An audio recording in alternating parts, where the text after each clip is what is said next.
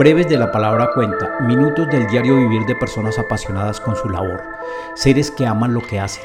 Centro Nacional de Memoria Histórica. Ubicación Salones del Claustro de la Merced en la Universidad de Cartagena. Del 16 al 23 de julio del 2023 el Centro Nacional de Memoria Histórica, CNMH, participa en la Feria Latinoamericana del Libro de Cartagena, Felicar, con una amplia programación de charlas, talleres, conversatorios y lanzamientos de libros que recogen las memorias de las luchas y resistencias del Caribe colombiano. Breves de la palabra cuenta, estamos con...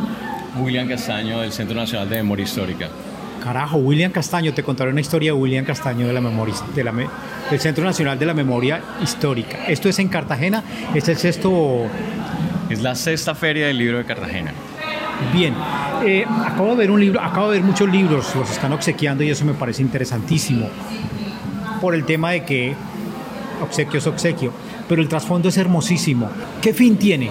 Te lo resumiría así. El Centro Nacional de Memoria Histórica lo que busca es darle voz a las víctimas del conflicto armado de Colombia. Es el resumen de todo, es decir, todo lo que motiva cada una de las publicaciones que ves, cada uno de los documentales, audiovisuales, podcasts, cualquiera de estos materiales, cualquiera de estos, de estos proyectos que terminan siendo unos productos de resiliencia para las víctimas, son la razón de ser del Centro Nacional de Memoria Histórica. Eh, tiene que ver mucho con, con el proceso de paz? Va de la mano. El Centro Nacional de Memoria Histórica se crea con la ley de víctimas de 2011. O sea que llevamos 12 años eh, sin parar trabajando. De hecho, estaba proyectado para que durara solo 10 años, del 2011 al 2021.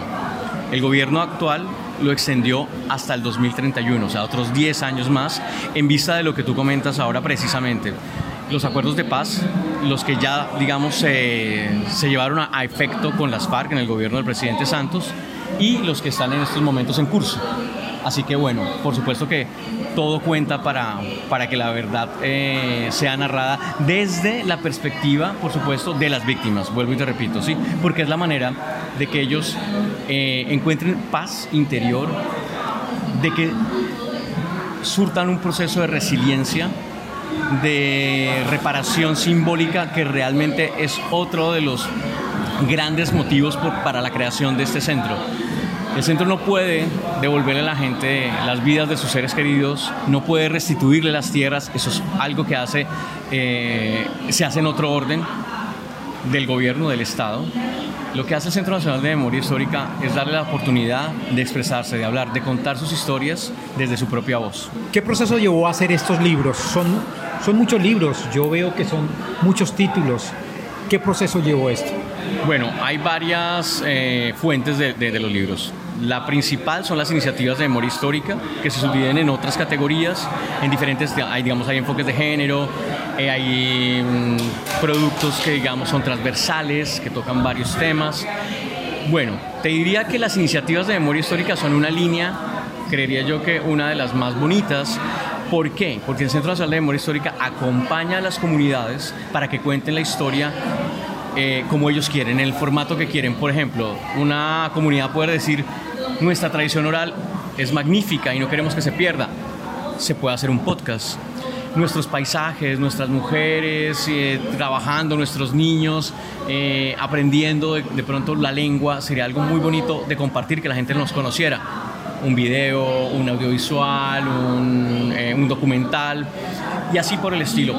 Algunos prefieren el libro, algunos prefieren un libro, pero, por ejemplo, haciéndolo como una novela gráfica trascendiendo un poco el lenguaje, ¿sí? únicamente, digamos, el lenguaje escrito, sumándole algo de imágenes. Bien, podríamos seguir aquí, me, alargaría mucho. Esa es una, un gran filón, ¿no? es una línea. Y la otra es la de los investigadores del Centro Nacional de Memoria Histórica. Es decir, eh, son investigadores de diferentes disciplinas que se enfocan en estudiar un tema. Por ejemplo, de la DAP, de las, de, los, de las investigaciones que tiene la DAP, están enfocadas a narrar eh, el fenómeno paramilitar y el fenómeno guerrillero eh, desde la perspectiva de cómo han afectado a las diferentes poblaciones eh, del país. ¿sí? ¿Qué es DAP? La Dirección de Acuerdos de la Verdad. La es la Dirección de Acuerdo de la Verdad. Las iniciativas de memoria histórica están en una dirección técnica que se llama la Dirección para la Construcción de la Memoria Histórica.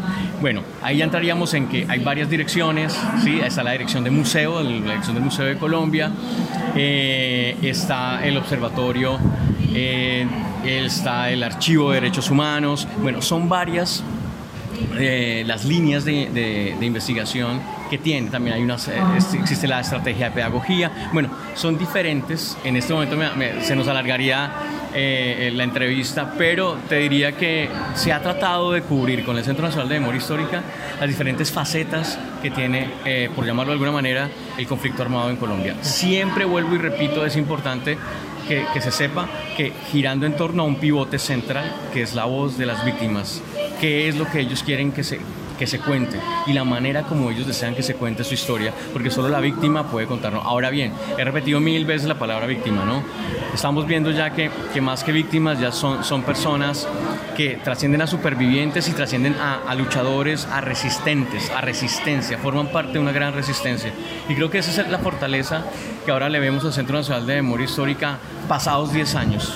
¿Sí me entiendes? Ya se puede comenzar a pensar en los frutos y estos textos, estos audios, estos audiovisuales empoderan a, comunidades que fueron violentadas, que fueron, si se quiere, a, a, las que se les minó el espíritu y vuelven a renacer. De cierta manera, hablamos, seamos realistas, de lo simbólico, eh, que, no es, que no es menor, ¿no? porque si se logra la reconciliación simbólica, puede trascender luego a lo material, ¿no? a, lo, a, a, que no te encierres en ti y en tu dolor y a que llegues a conseguir lo que quieres. Estamos hablando del futuro, de los niños, de los jóvenes, que, que, que, crezcan sin ese rencor y más bien aprendiendo de lo que pasó en el pasado. ¿no?